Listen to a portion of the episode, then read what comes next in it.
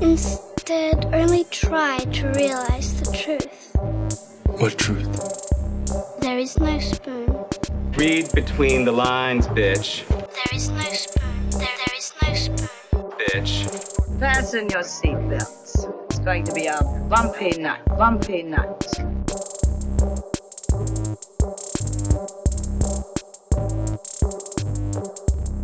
Saludos amigas y amigos, yo soy Mario Alegre Femenías Y yo soy Rosa Colón. y esto es Desmenuzando. Yes. En el episodio de hoy vamos a estar hablando de Turning Red, la nueva película de Pixar que estrenó la semana pasada en Disney Plus. Esta es la tercera o cuarta película de Pixar que mandan directo a Disney Plus en los últimos dos años. Onward no fue al cine. No, Onward, exacto, Onward estrenó en cine. Sea, eso sería la tercera. Lo que pasa es que fue tan justo donde explotó la pandemia Sí. que como a las tres semanas la mandaron para Disney Plus eh, rapidito. Pero sí tuvo, tuvo su estreno en cine. Las otras tres, eh, Luca, eh, Soul. Soul. y esta, Mm. no, las han tirado eh, directo en Disney Plus y podemos comentar sobre eso eh, más adelante cuando estemos reseñando la película. Pero antes, eh, vamos a bullshitear. Rosa está, si pueden escuchar a Rosa hoy, está coming out you en Yes. THX Surround Sound porque está aquí ya con el nuevo eh, micrófono que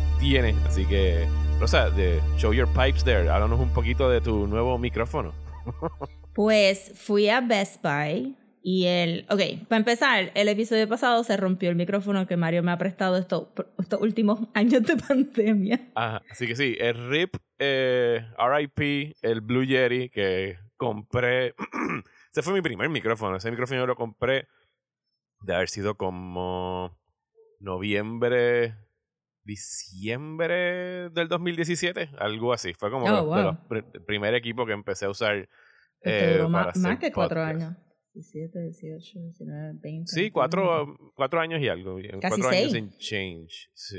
Bueno, 2017, 2022, sí. Sí, casi seis. Eh, Duró pero fue un buen micrófono eh, Sí. y de repente dejó de funcionar. Así que Rosa tuvo que ir Que a- aparentemente hacen, según todos los message boards que, que leí, que los Yetis simplemente hacen whoop, sí. goodbye. Sí, es como Eh, que, bu- yes, I'm done, bye. I'm done, bye. Nos vemos, mundo cruel. So Eh, fui a Best Buy y yes, porque fui a Best Buy y a pesar de que estaba súper deslumbrada con todos los aesthetic setups que ahora tienen, que tú puedes Ajá. comprarte tu keyboard con round keys en colores pasteles que machea tu mouse con los mismos pastel colors y todo Pero, matches. Ajá. Hello. Pero los aesthetics de tú filmarte dibujando y haciendo arte en YouTube, todo tiene que machar. no puedes Ah, tener sí, un, ok, ok, o sea, ahora mismo yo estoy como que en una caja de Doc Martens y en una cajita de Melissa en, en Doc para este, poner mi micrófono, pero la gente compra stands y todo matches, y las uñas matches, y la silla matches, todo. So, no me compré nada de eso porque estaban carísimos, pero I thought about it. Ajá. Eh, y entonces cuando llegué a los micrófonos, pues me sorprendió mucho de encontrar este otro mundo de que el micrófono cuesta 20 pesos más por el color que tenga, which is insane. Ajá. Y de momento mira para el lado y había un había un Yeti Nano y yo, what? Perfect for my space, so tiny, este, y on sale, Ajá. which was the best part.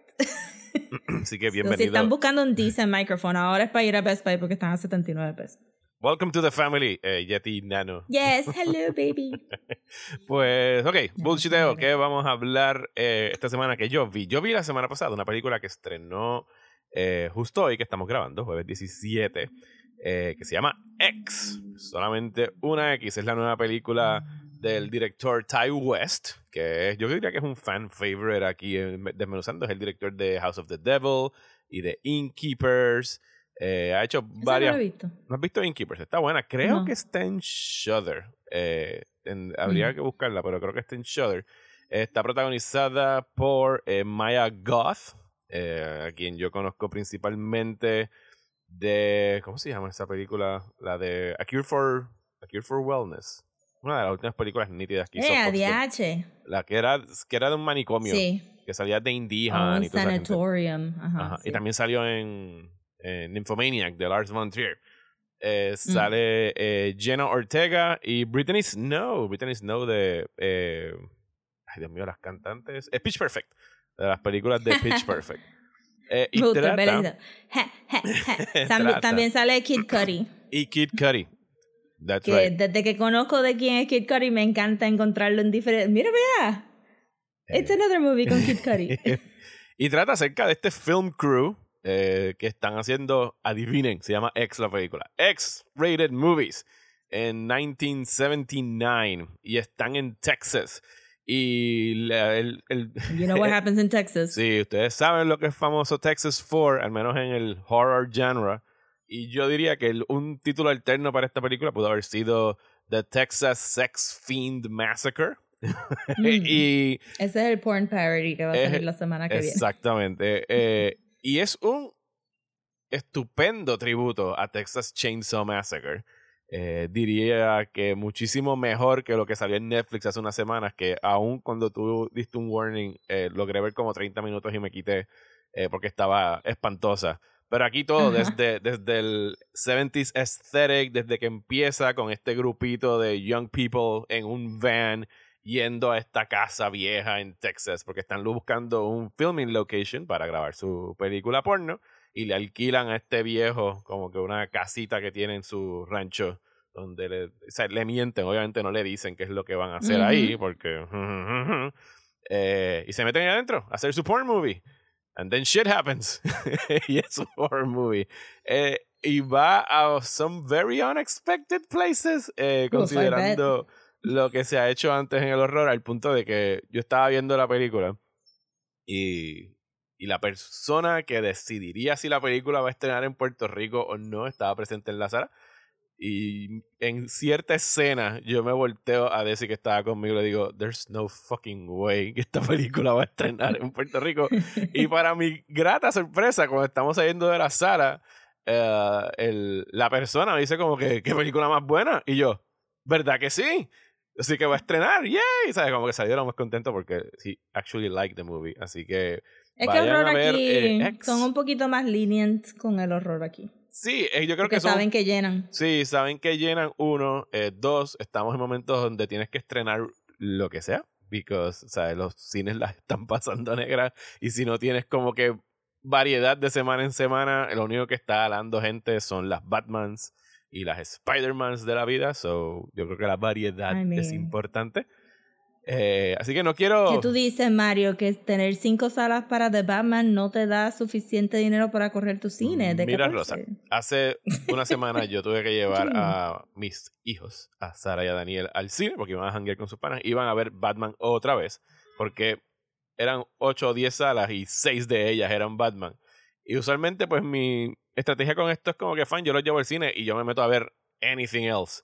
Y ya es como que, oh, there isn't anything else. o sea, ya todo lo demás lo vi. Así que sí, por favor, variedad en los cines. Eh, esta de X está bien buena, a mí me gustó. No les quiero decir más nada porque parte del fun es como que discover what's going on, pero las actuaciones están bien buenas. O sea, es, es bien cortita, una hora y cuarenta. Y, again, o sea, si les gusta Texas Chainsaw Massacre, esto es un very nice tribute. Y salió esta semana de que Ty West, el director, mientras eh, grabó esta película, grabó un prequel con el personaje Sí, de Maya Un Goth. Sneaky prequel. Ajá, o sea que va a estar tirándolo en algún momento este año y, Y dijo que quería una trilogía. sí, tiene todo el sentido del mundo que haya hecho un prequel con el personaje de Maya Goth, que es la, la, la protagonista de, de la película. Así que denle un, denle un chance este fin de semana a X and you probably won't be disappointed. si no son muy In squeamish. life. I mean, Ajá. life disappoints you already, so Ajá. go see a good movie. Sí, yo, yo la- estoy loca por verla, pero no, no sabía que la iban a traer para el cine. Y este, mi horror buddy es Ivia y está de viaje, so tengo que esperar a que... Ah, Está bien, pero por lo menos va a estar dos semanas. Así que tienes Sí. break. Estoy pompeada para verla. Pues yo, que by the way, ah, esta mañana vi un episodio de esta serie y me fijé y en HBO Max pusieron un par de cosas. Sí, añadieron un montón de cosas y todavía no han añadido. Eh, estaban hablando, esta, digo, esto no ha pasado todavía, pero que quieren como que unir HBO Max con Discovery. Es el plan ahora que Discovery va a ser dueño de Warner Brothers. Sí. Eh, y yo, es, o sea, no tienen, no tienen que cambiarle el nombre, no, que, que es bullshit al final, pero yo metería todo de Discovery en HBO Max y me quedaría con el brand de HBO Max. Yo no sé, para el, el app de Discovery la gente no lo usa, no está como que siendo un Probablemente ponen un little tab. Sí, le pueden hacer un hub. Discover. Como el, o sea, Ajá, hay, un hay hub. hubs para Ghibli, hay hubs para DC, hay hubs para Turner Classic Movies, pues ponle un hub ahí para Sí. Discovery Content. Pero anyway, John. Oliver, John Oliver empezó y todas las veces que se ha quejado de AT&T, o sea que antes él le decía Business Daddy, Ajá. ahora le dice Soon to be ex Business Daddy. so, por eso es que sabía que lo iban a vender.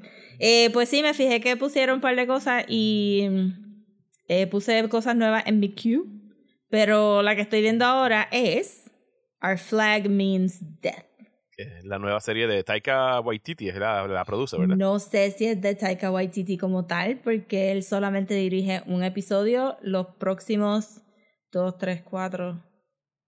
Quiero decir, sí, sí, hasta del episodio 2 al 5 han sido dirigidos por Nacho Vigalondo, Oh, nice. que hace un cambio. So me enteré de esta serie porque hay un actor, Vico Ortiz, Ajá. que es una actor no binaria y ella salió en vida también. ¿Te recuerdas esa? Ajá. De Stars, ¿verdad? La vida. Ajá, de Stars. Pues ella posteó una foto con Nacho Vigalondo. Y dijo aquí, pasándola súper bien en el set de Our Flag Means Death. Y yo, no way, que esto es de Nacho Vigalondo.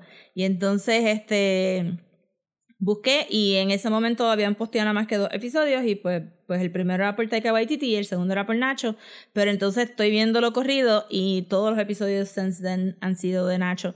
Y uno realmente no dice como que, ay, yo soy fanático de piratas. Ajá.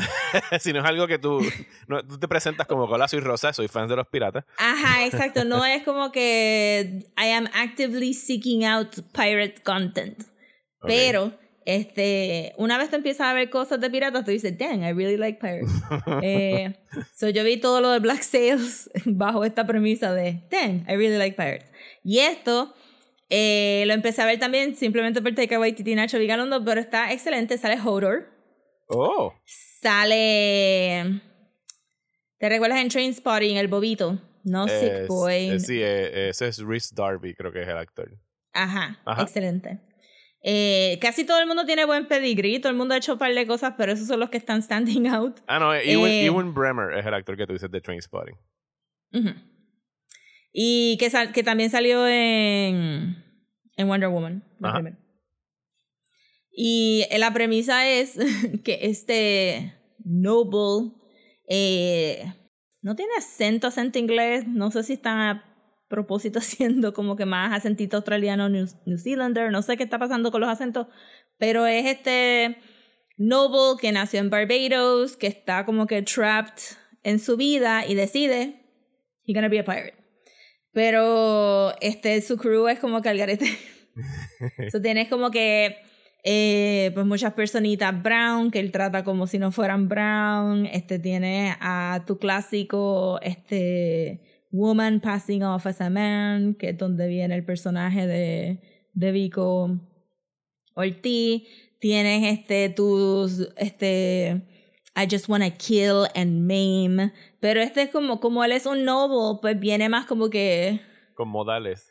You guys, let's talk. Come on, you're doing such a great job. So, la, el primer episodio, si me recuerdo bien, el, el pilot episode es básicamente ellos explicándole a él que ellos no tienen una bandera to instill fear en los otros barcos y él hace como que un workshop. Para diseñar la bandera. Sí, como que, ok, everybody, aquí están los fabrics, let your creativity fly y todas estas cosas. Y es como que ellos no entienden, pero se lo disfrutan anyway. Entonces se encuentra con un.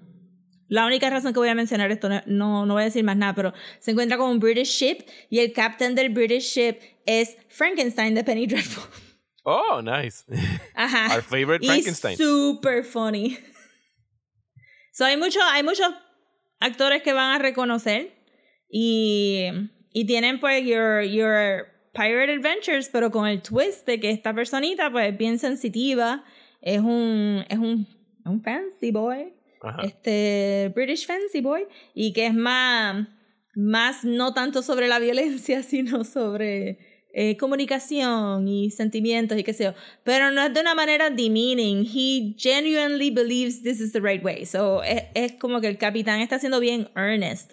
So no está, no es como que para que tú te rías del capitán y digas, jaja, qué bobo, no sabe cómo ser un pirata, sino es como que, ah, bendito, no sabe ser un pirata.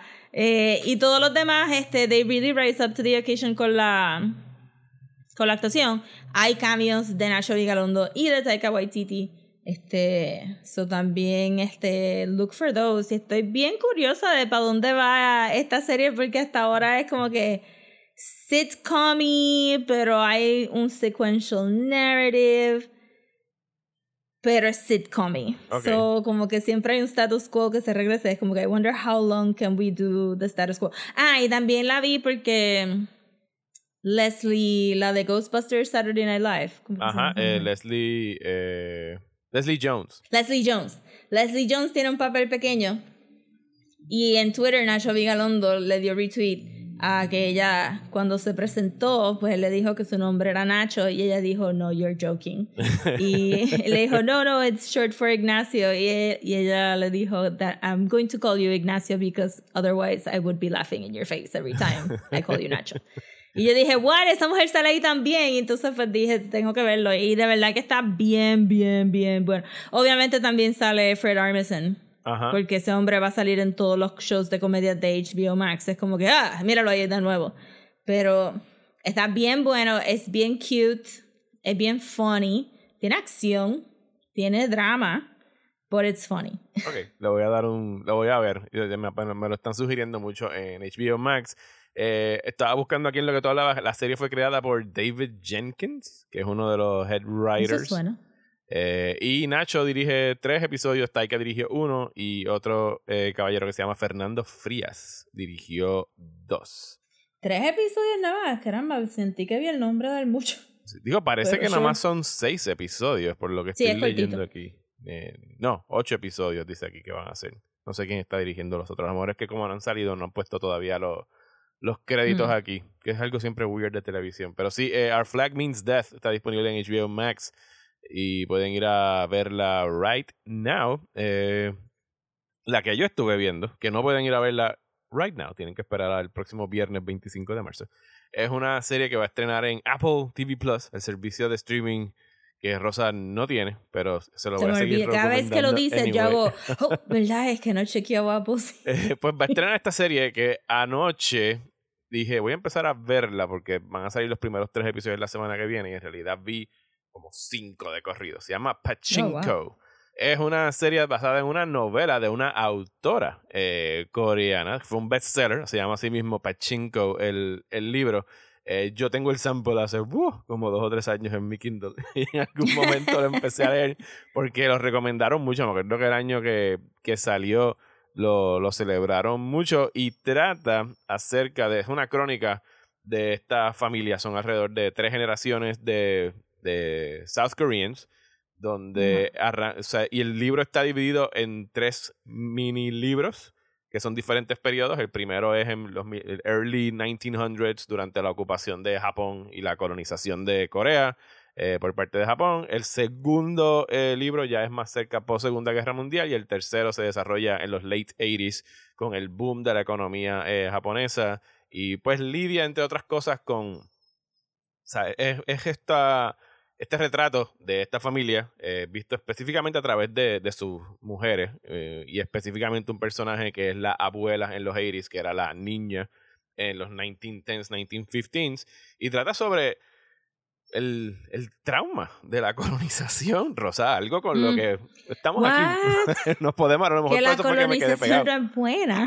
Eh, no, no es buena en lo absoluto y te presenta cómo llega la colonización de Corea eh, a principios del siglo XIX y cómo años después todavía los coreanos están siendo, eh, pues, tú sabes, eh, abusados por, por la sociedad japonesa, It Eh, feels so familiar. pisoteados. eh, o sea, el, el drama en el presente, en los 80s, eh, por decirlo así, gira en torno a, a esta abuelita eh, coreana que lleva toda su vida viviendo en Japón y que esta mega empresa del boom eh, económico japonés quiere comprar su terreno que le costó 4 mil yen para construir un super hotel y ella le importa tres carajos el billón de yens que les estén ofreciendo con tal de no ceder por, al- por, al- por lo menos ganarle en algo de su vida a, a los japoneses, que la han tratado a ella y a su familia Qué como persona mierda. más xenofóbica, Mario. ¿Verdad que sí? Qué persona más xenofóbica. Después de que los japoneses... compren la tierra. Claro, después de que los japoneses le abrieron sus tierras y le permitieron entrar y le decían cucaracha en la calle. ¿Qué tú quieres? Que eso. la gente no se mude de un país a otro. Eso es lo que tú no quieres. Tú como que estás relacionando esto a algo, no sé, current events. Estoy eh, escuchando algo- mucho este centrist, este radio talk que usan esos talking points. Xenofobia. Tú no Pero quieres que la gente se está... Los verdaderos ciudadanos eran los taínos. Sí, hace algo que encontré fantástico, que no sé cómo lo trabajaría la novela, a lo mejor con un change in font o algo por el estilo, porque la- la- el reparto entero, la mayoría son surcoreanos, los que son japoneses son japoneses, la mayoría del diálogo es en, en, en coreano, pero como el personaje del, del nieto de la señora que empieza al principio de la historia, que ahora es como que este banker que está tratando de darse a conocer, o sea, él se mudó a Estados Unidos y está viviendo allá y quiere como que subir, pero obviamente en Estados Unidos también son bien racistas con los asiáticos, No. shocking. Eh, y él promete que él va a ir como él es surcoreano y la señora del lote de tierra es surcoreana, they can talk about it. Él la puede convencer de que le venda a los japoneses eh, y él pues como que aprende algo a través de ese proceso, you would think. I wish, I would hope. Pero que obviamente habla inglés, habla japonés y habla coreano porque se lo enseñó. Porque la mayoría de la Mm. gente que ya crecieron por ahí hablan principalmente japonés, pero los subtítulos, cuando están hablando korean, son en un color, cuando hablan en japonés son en otro color, para que uno pues, pueda entender la diferencia. E incluso hacen el, el equivalente al, al spanglish, donde mientras están hablando en japonés meten palabras en coreano, y entonces los Ay, subtítulos tienen cool. diferentes colores para que tú entiendas cómo el tipo está tratando de expresarse con palabras que son bien específicas para su país mientras está hablando japonés. Y yo pienso que es una manera estupenda de tú como que transmitir visualmente cómo una persona se está expresando aunque no entiendas el idioma. Eh, y encuentro que, que sí, que es buenísima serie. Van a ser ocho episodios. Por lo que leí de... O sea, ahora sí que de verdad tengo muchas ganas de leer el libro. Porque con el libro, por lo que leí en una reseña, pues es bien específico de que primero lees un periodo de la historia, después el segundo periodo, después el tercer periodo en los 80 La serie está hilvanando entre el pasado y el futuro todo el tiempo. Y entonces lo que leí en Mm. la reseña es que ese periodo del medio, que sería post-war Japan, eh, parece que lo están dejando para otro season y maybe como que con la autora expandir un poquito la historia de algunos de los personajes. Eh, así que les recomiendo que la vean porque de verdad que me quedé bien juqueado al punto de que vi cinco horas anoche cuando no se supone que me estuviera acostando tan tarde. Eh, y es extremadamente relevante a un país colonizado. Así que denle un break a Pachinko. Se llama Pachinko porque el papá del protagonista tiene un pachinko shop. O sea, él es como que. Ok. Y como que siempre tratan de. Ah, sí, tú eres el hijo del, del pachinko, whatever. Como, como quieren Sí, minimizar pero al tipo. pachinko es japonés, no el es pachinko es un, sí, es un juego, es un juego de azar eh, japonés. Son las bolitas, estas, los pellets. Sí, sí. Que no entiendo, pero So whatever. loud. es lo mismo que arar la palanca, es súper random el que vaya Sí, a pero es ganar como algo. que turning it y algunas bolitas van por un lado Ajá. y otras bolitas van por otro lado. y es como que. mm. Sí, super weird. Como que, whatever. Sí, algún día voy a Japón y entraré nada más que para ver cómo funcionan y gastaré un yen para tirar una bolita y decir que jugué pachinko. Sí, pero, yo también, yo. Ajá. No. Sino que estrena el próximo viernes. Los primeros tres episodios van a estar en, en Apple TV. Déjame ver si pongo una alarma. Entonces me gustaría leer el libro, though, antes de. sí, el libro se. de el- leer la serie. volví a bajar ayer el, el sample y voy a comprar el libro. I'm gonna read it. Eh, porque quiero, quiero saber qué está pasando en ese middle chapter, porque es la única parte que no están como que abordando en este season. Mm. Nice. Iba a decir que yo quería comprar un pachinko machine hace tiempo, pero eh, leí que, que acá en el Caribe las bolitas de metal tienden a rust very Ah, sí. quickly. Sí, Y por la humedad. no- sí. Sí, eso, por eso es que yo, con eso de, de las bolitas de humedad que se cogen mob, por eso es que a veces yo no entiendo a la gente que colecciona aquí los, los steelbooks, porque yo he tenido steelbooks and they rot como que en un año ya tienen llenas de moho. Sí, yo me imaginaría que maybe, pues, Maybe estos deberían, los nuevos deberían de ser un poquito más durable, pero de seguro te va a empezar a salir ese honguito que blooms all over the, the metal. Bueno, pues vamos a Turning Red. Yes.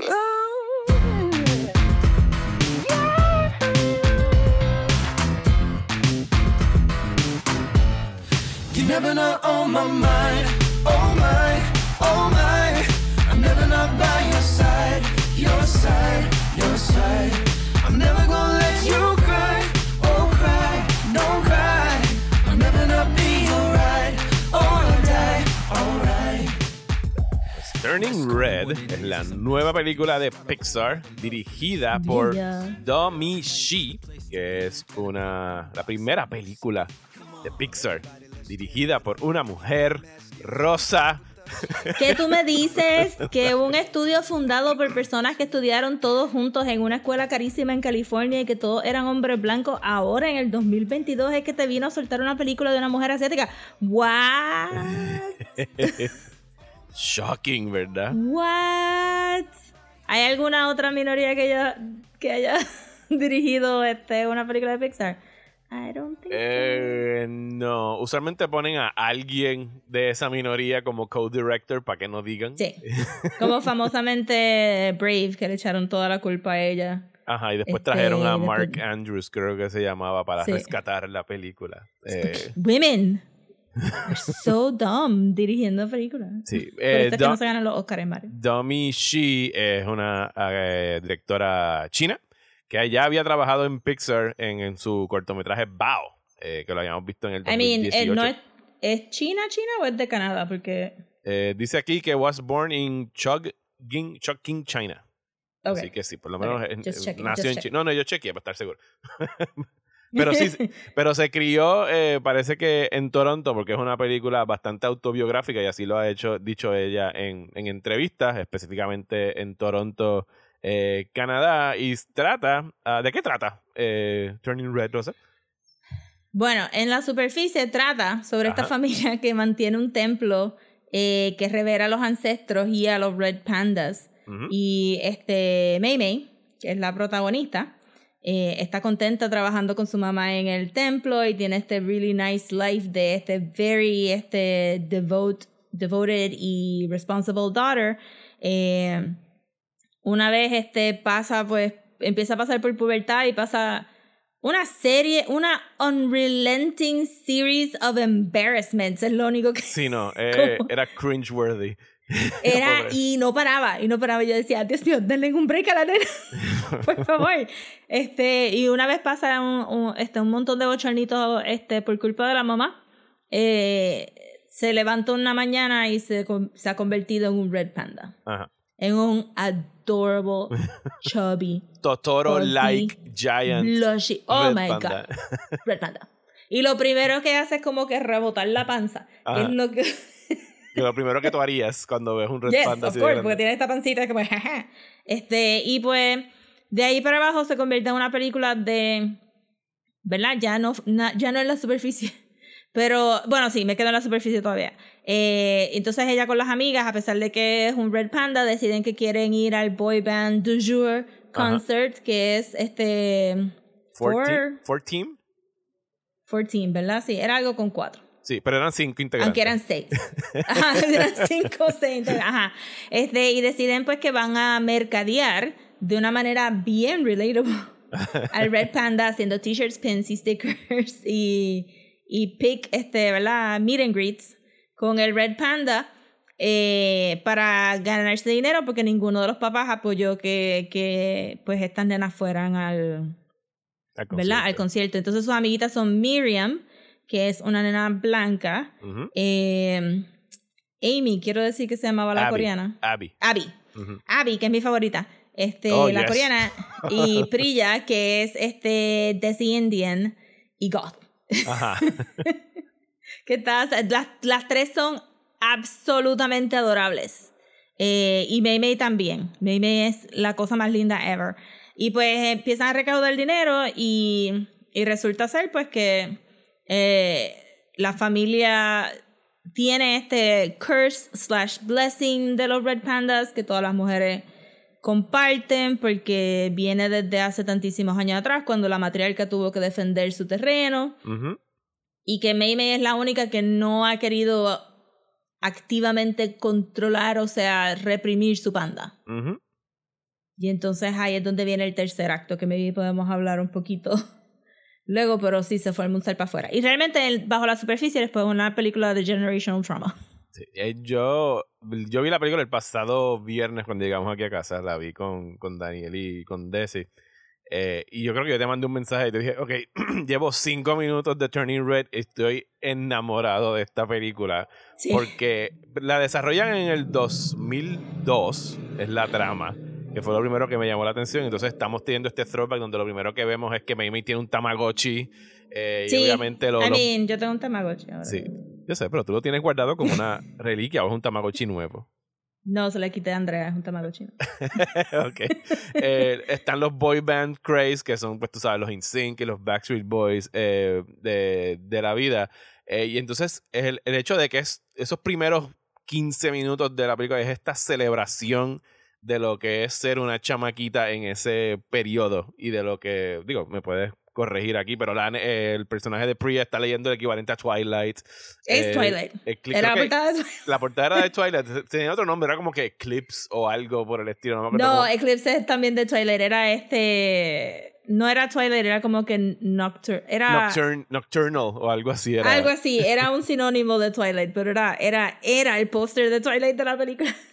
Y es toda esta eh, explosión de, de youthfulness, de, de, de, girly stuff. Y, y, y específicamente de, cómo ellas como amigas estaban como que súper unidas y tenían, o sea, el único que les, el, el- la manera como le, el, arte de ellas para hablar de los, de los Backstreet Boys o del boy band, como que y, y se derriten por estos nenes, o sea, la encontré tan y tan específica al ese periodo de la vida de, de estos personajes que, que rápidamente me, me encariñé de todas ellas. Yo creo que también influyó el hecho de que venía del de pasar el cumpleaños de Sara con seis amiguitas en la playa durante como nueve horas y estaba como que completamente rodeado de esa energía caótica de tener Ajá. 12 años y estar jangueando con, con las nenas que la encontré chulísima. O sea, desde el arranque y la relación de ellas a lo largo de la película.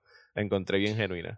Sí, de verdad que sí, siento que este, obviamente me vi reflejada en la película. A mí me gustaban mucho los New Kids on the Block. Yo pasé por comprar muchas mierdas de New Kids on the Block. Tenía un exceso de cosas de New Kids on the Block.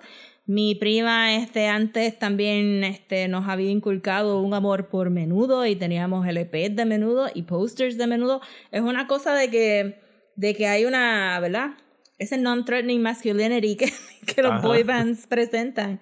Es como que catnip para pa nenas y nenes, porque los Backstreet Boys y NSYNC siento que trascendieron un poquito lo Sí. de lo de Girl y lo vemos en la película después cuando Tyler también está en el Era concierto. fanático, ajá.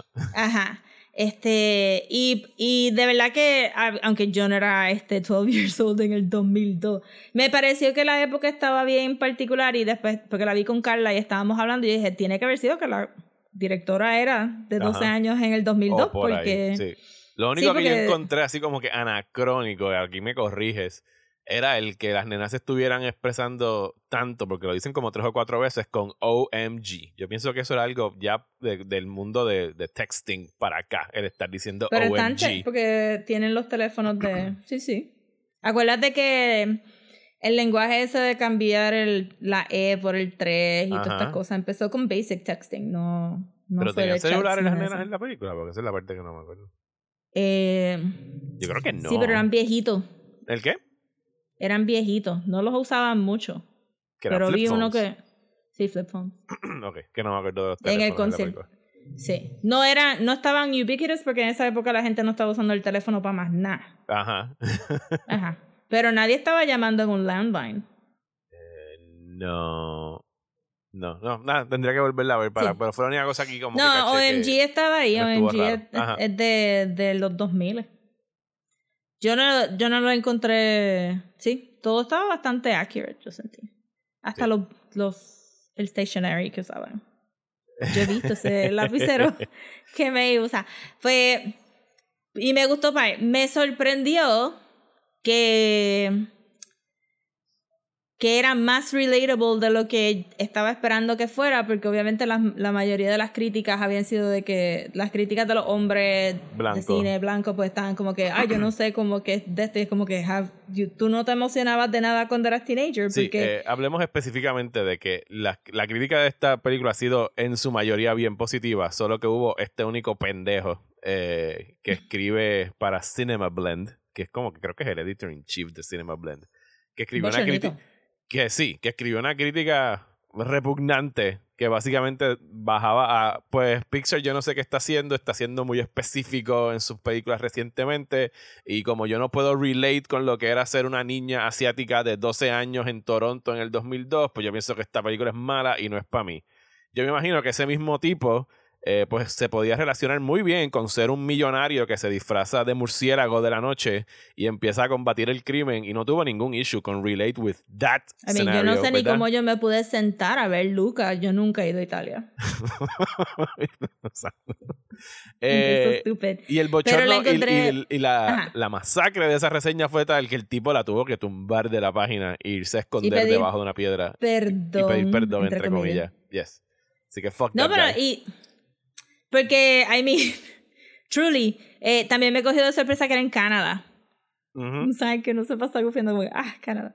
Este, pero, pero ajá, este Toronto es, es bien diverse. Este, yo sí he ido a Toronto. Yo también. Wow. So I could Uh. relate, I could relate to the movie. Este, pero que, que lo del panda, la- el templo, todo eso lo introdujeron tan y tan nice que tú no sientes que te estás perdiendo nada. You are part of the family Ujú.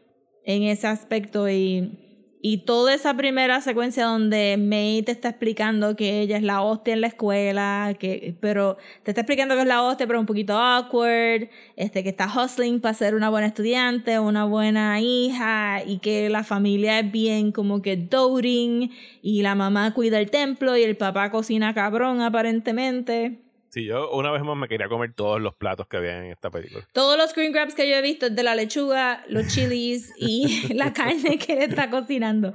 Y, y todo se ve pretty perfect. Y yo creo que, que eso fue una súper. Ya, tú no necesitas más nada. Ya tú entiendes quiénes son la familia de May. Tú entiendes quién es May en este momento. Sabes qué es el templo. Sabes qué son los Red Pandas. Y esto es como cinco minutos de la película nomás. Y sabes que hay un problema con May porque Miriam dice: Wow, that girl is so brainwashed Ajá. porque es too arraigada, como que no tiene sus propios likes porque todo lo que hace es para appease a los papás. Ujú. Y aquí creo que ya ¿Y quién no se puede relacionar con eso? Ajá. ¿Quién no se puede relacionar? I mean, es so stupid que tú digas que no te puedes relacionar con esta. Todos, eh, y especialmente en una cultura latina que nuestros papás nos hacen fuera de templos este, con red pandas.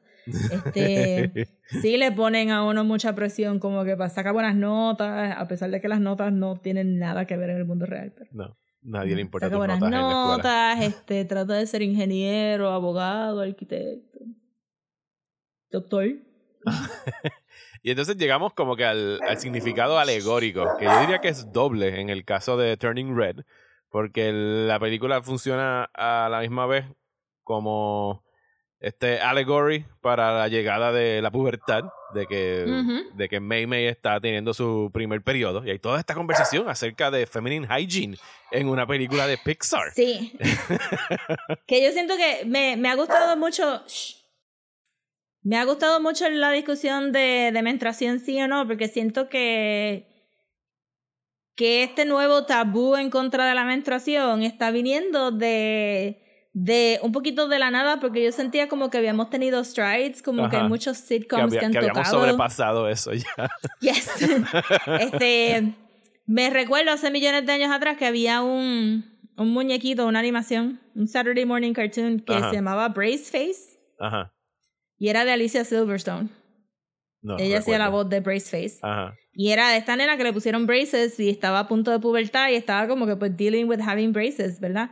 Y ya tenía un episodio específico de que ya tenía el period y que Me recuerdo de la escena de que, que ella fue la enfermera y la enfermera le dio pads y ella como que se tropezó o algo pasó que todos los pads salieron volando en slow motion por el aire al frente del nene que le gustaba y era como que, oh my god, y todo el mundo como que al final pues obviamente no se supone que es un bochorno, it's, it's stuff that happens. Ajá. Usualmente lo resuelven con el nene diciendo, well, I have sisters and a mom, I know what a period is. I've met women Este. before. Exacto. Y pues, y que en otros sitcoms como que han hecho mucho de esto, como que, ah, te llegó tu menstruación, vamos a hacer una celebración, una sanación, y bla, bla, bla. y de momento salió esta película donde ella no le llega la menstruación, not technically, es es very metaphorical, tú Sí, sabes. eh, she turns red. eh, y- sabemos que está por ahí en ese, eh, pardon the pun, en ese periodo de su vida. Por el hecho de que o sea, ella empieza a tener como que estas emociones por los nenes. Está haciendo dibujitos de que le quiere dar un beso a uno de los Backstreet Boys y no sé qué. O sea, todas sus emociones, todas las hormonas están como que explotando. Y ahí es que estalla esto que descubrimos, que es un, un curse, entre comillas, a su familia sí. donde sus, eh, sus, sus, abuelas y sus tías y su mamá, todas cuando llegan a esa edad tienen el curse de convertirse en un red panda y es algo que tienen que suprimir y convertirlo y guardarlo en un locket o en alguna prenda eh, a través de un shaman para que se puedan controlar. Que la, la voz del shaman es el actor, el Chinese Ajá. actor. Ajá. Sí. Se me olvida el nombre, but it is him. Este. Tiene como noventa y pico de años Si ya. tiene 95 años, él, déjame buscarlo aquí rápido, que lo pusieron en estos días. Se llama eh, James Hong, que ha salido en buena mil películas. Todo, todo, todo, Ajá. todo, todo lo ha hecho él.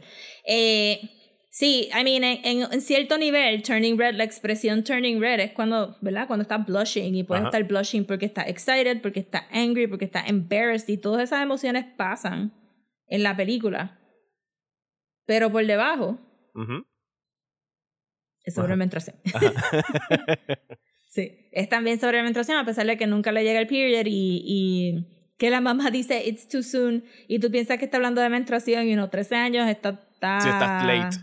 estás late Ajá. porque ya se supone que sea 10, 11 pero, pero no, obviamente estaba hablando del Red Panda o pensando en otra cosa, no sé este, pero sí, 13 años ya está un poquito too late aunque todos los cuerpos son diferentes and you're gonna get your period when you get your period Ajá. este, no entiendo por qué la gente se friqueó tanto con lo de la menstruación si ya tenemos como que dos décadas de pop culture mencionando la menstruación y siento que, que es más que fue que era un Asian girl.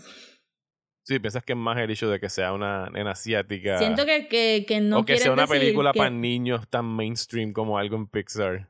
Es como que, uh, whatever. I guess, pero siento que hay algo de racismo debajo de todo esto, eh, porque claramente la película no habla directamente de la menstruación, fuera de mencionar el par de pads, y eso no debería ser un problema para la audiencia de la película, que claramente es de 10 a Ajá. 15, y esa edad ya tiene su menstruación. No sé cuál sería el problema. Eh, no sé por qué la gente se emperró en esto, fuera de que de momento dijeran, I do not want to see a movie con un Asian lead. Este, ya fue suficiente que teníamos Soul con un Black lead. este, y, y porque lo de la menstruación es como que un non-issue. Un non-issue. Este, yo pensé, y, y, ah, y la otra crítica que leí fue super hilarious, de que May, May May les exhortaba a los niños a no seguir las instrucciones de los papás, y es como que, pe- pero, Pero todas las películas de Disney y de Pixar son eso. O sea, eso Si no, no habría película. Los niños hacen eso all the time. Eso es su razón de ser. Como que no hacerle caso a los padres. No es que necesitan una toda la- película que les enseñe eso. Luca literalmente desobedece a sus papás y se va a la Todos. superficie todo el Todos y tiempo. todas los niños lo hacen en las películas. Eso me parece bien gracioso. Pero parte de eso es el charm de que lo que le faltaba a May May era ese spark de rebeldía para de verdad empezar a establecer su, su propia personalidad y no solamente la, la nena que la mamá quiere, sino como que tener May May fuera su propia persona y eso de eso se trata la película también. Sí, y al mismo tiempo, no sé si tú estarías de acuerdo que al, o sea, las generaciones pasadas de ella, todas tenían que suprimir su panda. Entiéndase, suprimir su Asianness. Como que no podían eh, tener como que, porque ellos son, tienen el legado del Red Panda, porque su tatara, tatara, tatara, tatarabuela tuvo que pedir al dios de los Red Panda que la ayudara para poder combatir y defender a su familia. Entonces ahora ellos mudarse a Toronto y tener que estar viviendo en, en in exile de, de su país, eh, tienen que suprimir eso de, de su Yo pasado. creo que no, no sé si suprimir su Asianness, pero ciertamente este, está diciendo algo sobre ese submissive Asian woman stereotype. De que la mamá es composed, no se enfogona, este, ella está dedicada al templo, a mantener esas raíces, a mantener a sus ancestros, pero, pero no puede sentirse cansada, no puede sentirse Ajá. elated por algo, no puede sentirse molesta por algo, todo tiene que tragárselo, tragárselo. Y la, realmente la única, la emoción, la mamá tiene normal, preocupada. Y that's it, Ajá. en emociones. That's it. Hasta que la mamá la llama, que se pone en fetal position en el sofá. Ajá, que tú ves como que. y Oh, pone esto una cara que antes. solamente Jun- era Junji Ito es, esa cara que puso. Con los ojos desorbitados y la sonrisa súper estirada.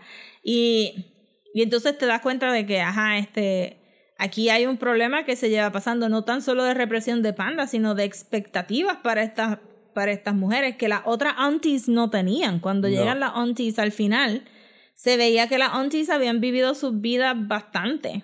Pero la mamá las manda a callar como tres veces y las trata bien rough. Este, pero sí, eh, o sea, yo diría que, que parecería que están celebrando su Asianness, pero hay algo ahí que, que diría como que maybe una crítica a ser un model minority, que a los Asian people se les dice mucho que son model minorities porque se asimilan, no causan, no causan Ajá. problemas como los, las otras minorías. Eh, y pues está esta, ¿verdad? Eh, ella abre el templo, ella trabaja, ella hace sus cositas, siempre está vestida proper. Nunca la vemos. Las aunties llegaron en, Sí, en, en en your typical auntie Ajá, sweats, ajá. pero ella no, ella siempre estaba como que en flats y eh, brincando un poquito adelante cuando vemos la transformación de, de ella de adolescente a, a mamá. Ajá. Y el pelito era como que más suelto, más carefree. De momento está amarrado en ese bun y no lo suelta. Y... Eh, es, es mucho de, de... Te pidieron tanto de ti que tú nunca... Pudiste ser tú. Ajá. Ajá. Y que la única vez que ella se pudo expresar que sí quería algo era para casarse con el papá. Que se convierte una- en el equivalente familia. a Godzilla. en esa escena, Sí. eh, en el final. Este, me gustó que todos los pandas eran diferentes, but strangely the same. Ajá. Este, also quiero todo el merch de, de los pandas. Quiero como que la máscara del panda, quiero las libretitas, quiero los lápices, quiero todo, quiero todo. Eh, lo que ellas hicieron. Pero sí, ahí es donde viene el generational, el generational thing de, pues, que parecería que es un tema que Domichi quiere, así que se llama la directora, ¿verdad? Sí, Domichi. Domichi. Domichi quiere, quiere explorar porque este, en el corto que ella hizo para Eh, Pixar, Bao, en Bao, ajá, también tienes algo similar de esta mamá que, que está rellenando un boquete con el, con el hijo o hija. Sí, que tiene Y que entonces- otra mamá sobre súper sobreprotectora, eh, que está tratando de... En ese caso es un nene lo que tienen en esa Sí. película. eh, que no es hasta el final que tú te... En ese corto, perdón. Que no es hasta el final que tú te das cuenta que Bao, el little bun super cute, era pues esta representación del hijo con quien tuvo un Sí. roce y tuvo una pelea. Y, y si nos podemos desviar con Bao, pensé que estaba super brilliant y veo por qué la cogieron para, pa, ¿verdad? Para promote her a un feature length. Porque la manera que la mamá, o sea, la manera que, que empieza el short y están haciendo los bao o los dumplings y mucho cariño se le está poniendo y también tienes los mismos como que shots de la comida que vemos repetidos en, en Red, eh, en Turning, Turning Red. Eh, y de momento el papá silenciosamente se come los pavos y se va y ella se queda sola. Entonces pues tú dices, ok, pues tú tuviste un baby porque you were lonely. Ajá. Y de momento se convierte, pues, ajá, tú querías un companion. Y la mamá de Turning Red parecería un poco, a, a pesar de que el papá era mucho más simpático y, y más presente, pero ella como que no le estaba haciendo caso hasta el tercer acto. el papá está ahí para pa comedic relief al principio, como cuando ella empieza a decir como que, oh my god, maybe le llegó la menstruación, it's happening, y él se va como que Ok, I'm out. slowly walking back. este, y el papá es super quiet y, y parecería que su única expresión de creatividad es la, la comida. Ajá.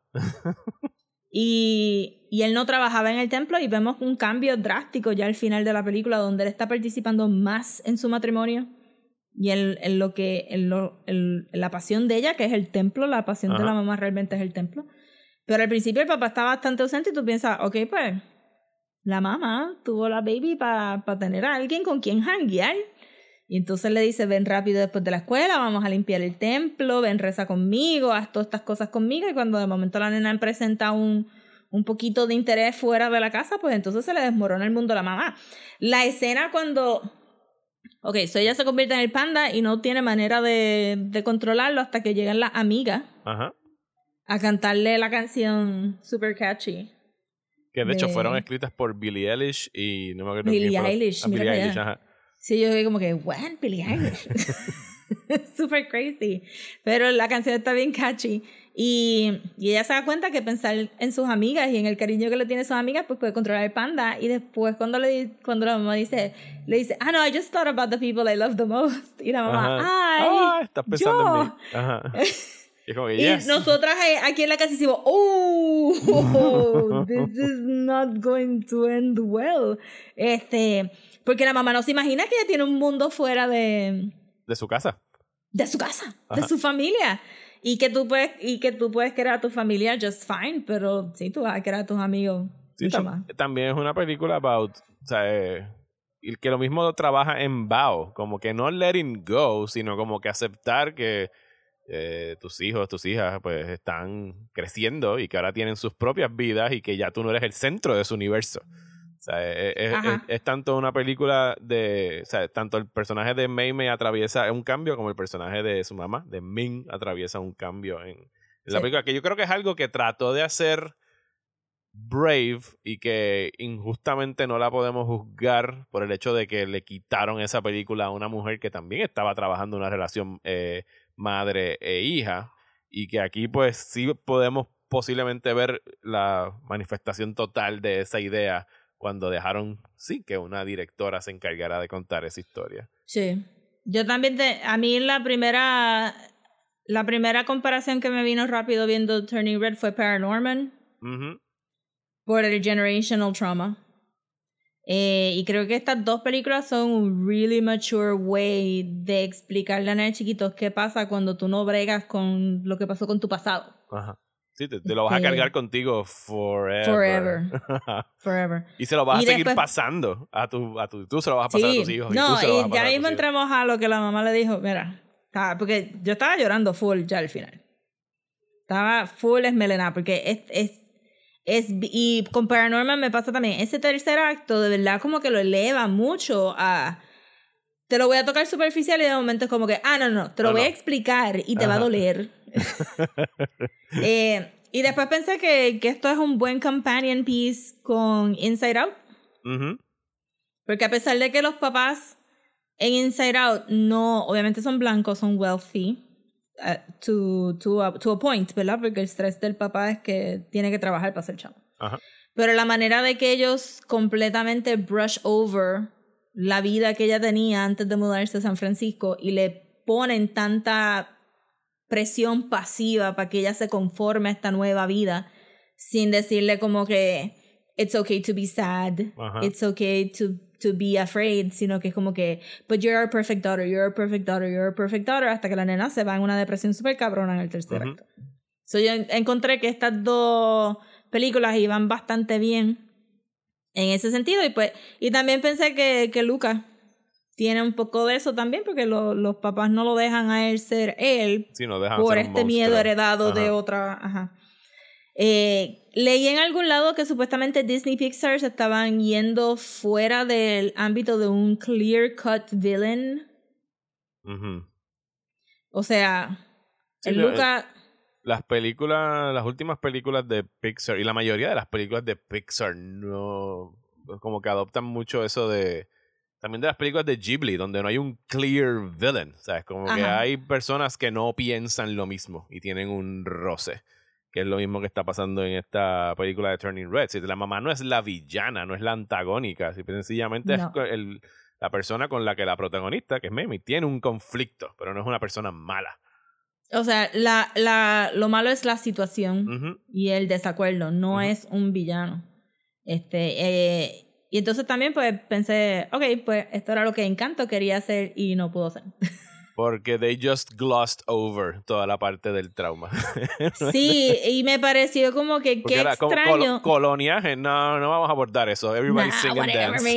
man. Coloniaje, that doesn't happen. Sí, este, ¿verdad? Pues Encanto es Disney y, y este Turning Red es Pixar y es bien interesante cómo estos dos estudios este, atacaron al mismo problema, pero de una manera bien diferente. Y siento que, que toda mi crítica con Encanto, que era non-specific, este, no era Colombia, era un magical place. Este, todo lo de Colombia no se explicó de una manera que invitara a la persona a... Querer saber más sobre Colombia. Ni querer saber más sobre Colombia. Ajá, y la abuela realmente nunca me resaltó a mí como una persona que realísticamente tenía unas preocupaciones e inseguridades que estaban afectando a la familia, porque toda la fucking familia tiene poderes. Ujú. Y aquí, aquí el poder de Mei Mei no es. O sea, no, no es que sea. No es un poder, sino que es una cosa que le pasa a ella por ser parte de esta familia y por ser parte de esta familia también tiene un trauma que tiene que cargar de la mamá. Ajá. Que ella no quiere Sí, tener. Mei Mei no quiere heredado. tener este. Ajá. Ajá. Y en Encanto trataron de hacerlo ver como que la abuela estaba como que suprimiendo los- la- las personalidades de estas personas, pero no hubo el mismo payoff que hubo en Turning Red. Sí. Y, no, y, que al, y que al final del día May es la que decide quedarse con el panda. O sea, es como que ella es la primera en, una, en todas estas generaciones que decide, no, I'm gonna deal with this para que no sea, o sea, posiblemente el hijo o la hija, bueno, no, porque era por, era por el lado femenino que se pasaba el, el panda. O sea, la- sí, si la, May tuviese una nena no va a tener a lo mejor el, el panda thing, porque ella es la primera que logra como que bregar con él, como que hacerle frente Sí, al, al o trauma. este, ¿verdad? Eh, uno supondría que Mei Mei cuando crezca pues va a explicarle a su hija que cuando tenga 13 años probablemente se convierta en un red panda y ella se va a convertir en un red panda desde- y los los va a acostumbrar a este panda como algo como algo más como un blessing versus un, Un curse. curse. So en el tercer acto, eh, DH, y cuando, ok, so Tyler contrata a, al panda Ajá, para el para cumpleaños. su fiesta de cumpleaños. Y, y la mamá de Mei Mei, se me olvida el nombre, le seguimos diciendo Eh, la mamá Ming, de Mei se Mei. llama Ming. Ming. Y Ming se aparece a la fiesta a arrastrar a Mei Mei al carro. En high school yo estuve en un par de fiestas que las mamás aparecieron a arrastrar, a Arrastrar los niños al carro. Fuerte. Eso fue como que, oh, I've seen that in real life. Yo no he visto eso, yo nunca vi eso. Eh, yo vi eso sí. Y eran este fiestas sanction, no eran como que aquí tú no te puedes escapar por una fiesta si Te metes en el carro, te montas en el carro ahora y Sí, deja que lleguemos a casa. brutal. Sí, sí. So yo, again, pensé, truly, this is a very relatable movie para muchas culturas. I don't understand quién está diciendo que esto no es relatable. Eh, y entonces ese, ese thing de ella selling out, out- out- out, Ah, algo que no amiga. se habló tanto en las películas, la mam- Ming odia a Miriam. Oh, yes. She hates her. Y es como que, why? Ahora que Porque- salió, ahora que sí, ya dice como que she's strange, como que eso- She's strange. usualmente Dice, strange. es esa nena la que está Sí. pervirtiéndola a las demás. Y yo no sé este. si tú estás de acuerdo, sobre todo ahora que supimos eh, que Pixar tiró al medio a Disney de todas estas veces que ellos han tratado de incluir eh, queer Ajá, characters sí, ajá, ajá. en, en, en sus películas y Disney le dice no, no way, no vamos a tener ni queer characters ni vamos a tener affection between same sex eh, characters en nuestras películas. Eh, y so, obviamente yo viendo Turning Red no podía quitarme esta idea de la cabeza de como que bueno, ahora con Pixar el guessing game va a ser cuál era el gay ¿Cuál character en Pues yo esta creo que fue película. esta. Yo pienso que era Miriam, era como que iba a tener... Pues yo no sé si, mira, yo pensé que fue Prilla. ¿Tú crees que es Porque Priya? en la fiesta Prilla Ajá. estaba bailando con la nena gótica y las otras tres estaban bien pompeadas.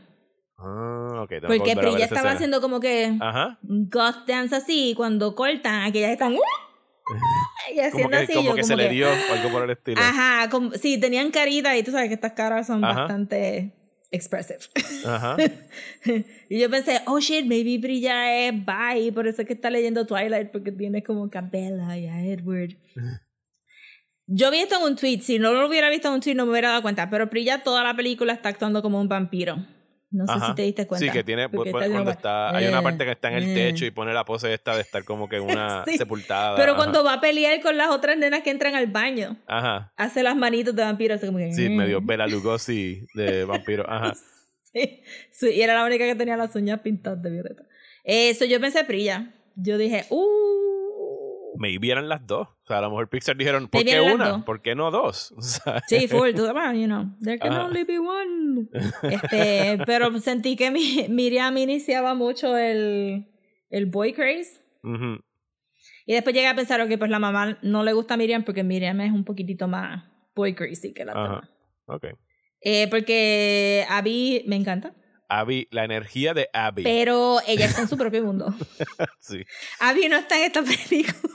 O sea, yo quisiera ver un todo un short de Abby solamente. Su día a día. Un ¿Cómo- día en la vida de familia? Abby. Sí, ¿quién es su familia? ¿Cómo pueden con ella? ¿Cómo la controlan? Eh, They don't. That's the secret, they don't. Cuando ella, o sea, esta película está tan informada en anime Ajá. Que es demasiado y cada vez que se emocionaban todas las estrellitas que le salían en los ojos y cuando ya ve al panda por primera vez y como "You're so pretty". y después lo necesita como un hit, como droga. Y por favor, déjame meterme en tu barriga. Por y yo, oh Dios mío, la alergia nada más. Y todas ellas tienen naricitas tan chiquititas. Este, Abby y Maymay tienen naricitas súper chiquitititas. Y de momento meterla a ella ahí en todo ese fur, como que, eh, super cute. Y me gustó, me gustaron todos los. Realmente yo estaba ready para comprar toda la ropita de ellas, todos los zapatos de ellas, todos los relojes. Es Cada una súper- tenía un reloj, O sea, yo lo tiene, quería una todo. sí, tiene una atención al detalle sobre cositas que usan las nenas. O sea, yo entraba al cuarto, entraban al cuarto de, de Dios mío, el nombre. De May May era como si estuviera viendo el cuarto del 12-year-old que tengo en mi casa, ¿sabes? De la manera que decoran. O sea, la paleta de colores de la película es preciosa. El, el desenlace con, con el Godzilla y la pelea con su mamá en el estadio, o sea, los efectos especiales, la manera como hacen esto super deformed, bien anime, eh, como tú mencionas de los personajes. De verdad que es mi película No, favorita que- de Pixar, yo creo que desde Coco. Hay tantísimos shoutouts a Magical Girl stuff, especialmente en el tercer acto cuando ya Mei Mei está brincando por los rooftops, Ajá. eh, convirtiéndose en Mei Mei en panda y hay un shot que ella hace como que un flip y está volando así por el aire y tiene como que todos los shing, shing, shing, shing, Ajá. Eh, y todos los backgrounds eran de Sailor Moon. Ujú. Todos los backgrounds eran el color palette, los bokeh de, de- los bokeh lighting effects de Sailor Moon. Está, está- estaba lleno de estas referencias que if you know them you enjoy them and if you don't know them the movie looks beautiful y los colores estaban absurdos. La manera que trabajaron ese rojo del panda Ujú. que es un como que unforgiving red. y, y sin embargo, como que todos se veían bien en el ambiente. Sí. Y que habíamos dicho en algún momento cuando vimos los trailers y qué sé yo, que, que nos molestaba, pues esto es un trope ya de la animación, el que estén cogiendo un personaje de minoría y lo estén convirtiendo en este cute animal, pero en realidad May May sale la mayoría de la película. El panda Sí. no domina, o sea, no es como que la convierten en el panda y se queda panda durante toda Sí, la esto película. no es un Tiana este, soul business donde te introducen el personaje en el primer acto y en el segundo acto y mitad del tercero ya está. Ajá. Ajá. es una rana por ahí para abajo. Esto es, el punto es que Mei Mei va a aprender a vivir con este panda. So, tú tienes que ver a Mei Mei y tienes que ver al panda. Eh, y obviamente one and the same, lo que pasa es que we're going to call the panda the panda. Este, y entonces pues llega el punto de que le dicen que tiene que ser una ceremonia y pues obviamente la ceremonia conflige con el, con el Concierto. de Boys Que de hecho, by the way, bien Ajá. una falta de consideración inmensa de este boy band, como que planear un concierto, ah, el concierto es en un mes en Toronto. Como que no, loco, tú anuncias eso con seis meses de anticipación, ¿qué pasa con ese tour? Esas nenas tuvieron que que, todavía no prepararse está- en cuestión de semana para conseguir 800 dólares para poder ir al concierto. Mira, sí. No, pero es que tú sabes. Y yo estaba como que, que tú fuiste a comprar las taquillas on the day. Ajá. ¿Cómo tú conseguiste? Y, y justo esta semana John Oliver sacando el reportaje de cómo Ticket funciona. Ticketmaster y de, ajá, de Ticketmaster y cómo, cómo no hay taquillas para nadie. Y yo, tú fuiste on the day a comprar y conseguiste taquillas como que media hora antes de que el concierto empezara. Amazing. Los 2002 eran Ajá. increíbles en ese aspecto. Pero, ajá, entonces pues me gustó mucho cómo hicieron lo de lo del portal y cómo cruzar el portal hacia womanhood, entonces te separaba de tu panda if you so chose. La, El problema era what kind of a womanhood are you crossing to, ¿verdad? Este y me gustó mucho el visual de que de que el pelo se les cambiaba a rojo. Ajá.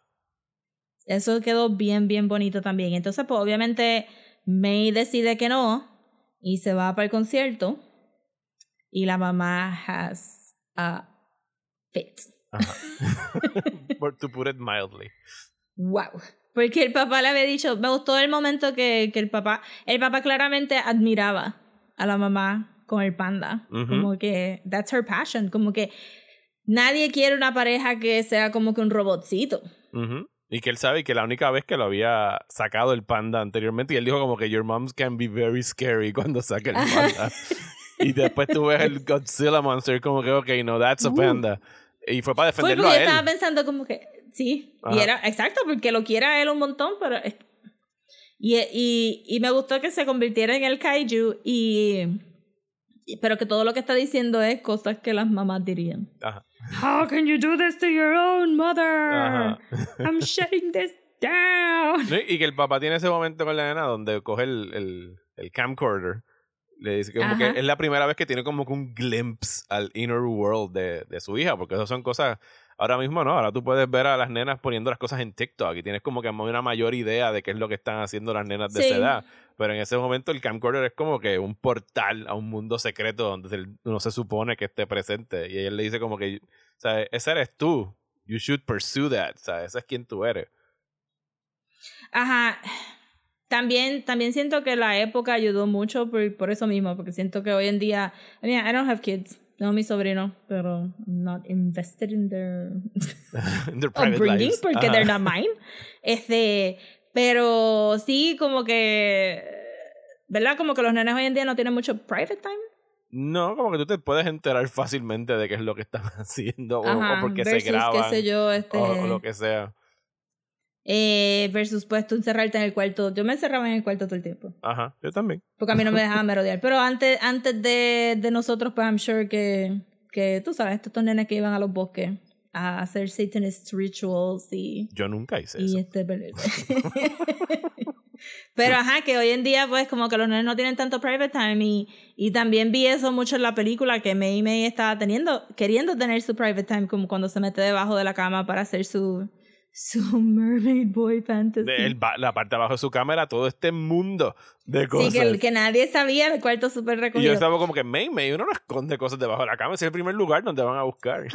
Pero they never did, porque había tan recogido el cuarto. Ajá. Eh, y entonces de eso. Quiero aquí también hacer un paréntesis porque también me recordó mucho a Tina de Bob's Burgers. Ajá. Pero a diferencia de, por la naturaleza de Bob's Burgers, este, a diferencia de May May, Tina es un open book a su familia y la familia sabe que ella escribe este friend fiction Ujú. erótico de sus amigos. Eh, la familia sabe que ella está obsessed with butts, sabe que tiene fantasías de zombies y de caballitos. Este, y que está, este, ¿verdad? Pues este, Tina nunca va a crecer, pues siempre está en ese cusp de puberty, de, de estar boy crazy, que sé yo, pero la familia no necesariamente encourages it porque Bob siempre está como que Tina. Ajá. pero, tampoco se lo suprime. Es como que nada, más le dice como que bájale dos o contrólate o estamos en público Ajá, o no, sh, ahora mismo no. Este, y pues, y obviamente, pues, este, hay episodios de Bob's Burgers donde Tina le gusta un boy band. Y Louise, que es más chiquita, es la que está pasando más por el cambio de puberty de boys are gross, Ajá. menos that boy right there. y tienen como tres o cuatro episodios, este, donde, donde Luis, este, literalmente quiere slap him in the face. Esa es su manera de como que I have a lot of emotions. Sí, hace como slap. El primero es sobre el slap, el se- y después tienen otras cosas, pero hay uno en específico donde Tina se hace pasar por un nene Ajá. Para la audición del boy band. Ujú. Y, y en la fila, she fantasizes sobre los nenes haciendo la fila y cada nene tiene su propia canción y las canciones están super catchy. Nice. No he llegado a ese Super episodio todavía también. de Bob's Burgers.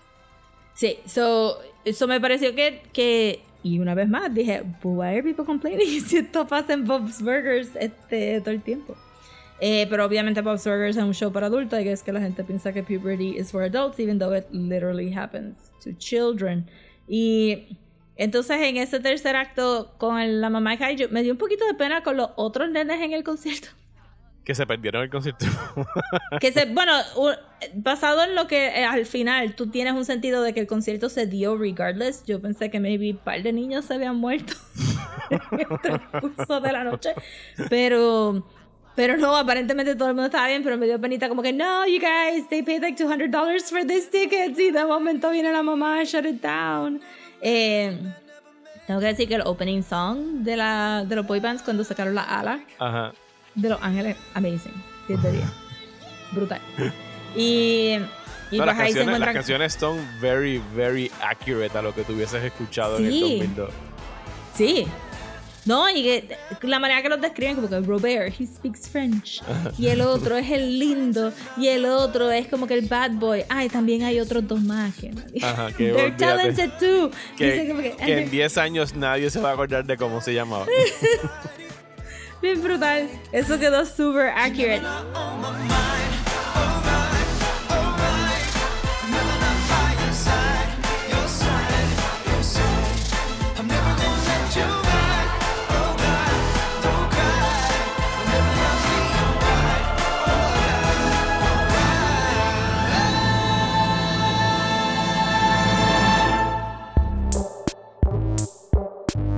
Hasta aquí este episodio de Desmenuzando. Muchísimas gracias por escuchar, especialmente a las personas que nos apoyan a través de Patreon en patreon.com slash desmenuzando, eh, donde nos pueden apoyar con un dólar o cinco dólares al mes, tener acceso a nuestro Discord, donde pueden ver las grabaciones de estos episodios en vivo e interactuar con nosotros a través del chat eh, y donde también pueden escuchar episodios extra que este mes vamos a tener episodios adicionales para hablar de Peacemaker y de Spider-Man No Way Home, Que por fin la vi. que por fin Rosa llegó a diciembre 2021 y vamos a poder estar hablando de lo que se perdió en el cine. La última persona que no había visto Spider-Man finalmente la vio, así que vamos a Sí, poder sí. hablar con Rosa acerca de Spider-Man No Way Home. Siento que en Patreon hay una un non-official category que es Rosa, Rosa, por fin ve ajá. esta película hype que todo el mundo vio hace tres meses atrás. Sí, eso es casi una, una- un segmento aparte de los episodios. Eh, así que muchísimas gracias por escuchar, Rosa, donde nos pueden seguir en las redes sociales. Nos pueden seguir en Instagram como @desmenuzando, en Twitter y Facebook como @desmenuzandopod y si nos quieren mandar un email puede ser a desmenuzandoelpodcast at gmail.com. A mí me encuentran en Twitter e Instagram como Mario Alegre. Y a mí me pueden conseguir en Twitter, Instagram y Facebook como at. Muchísimas gracias y hasta la semana que viene en Desmenuzando.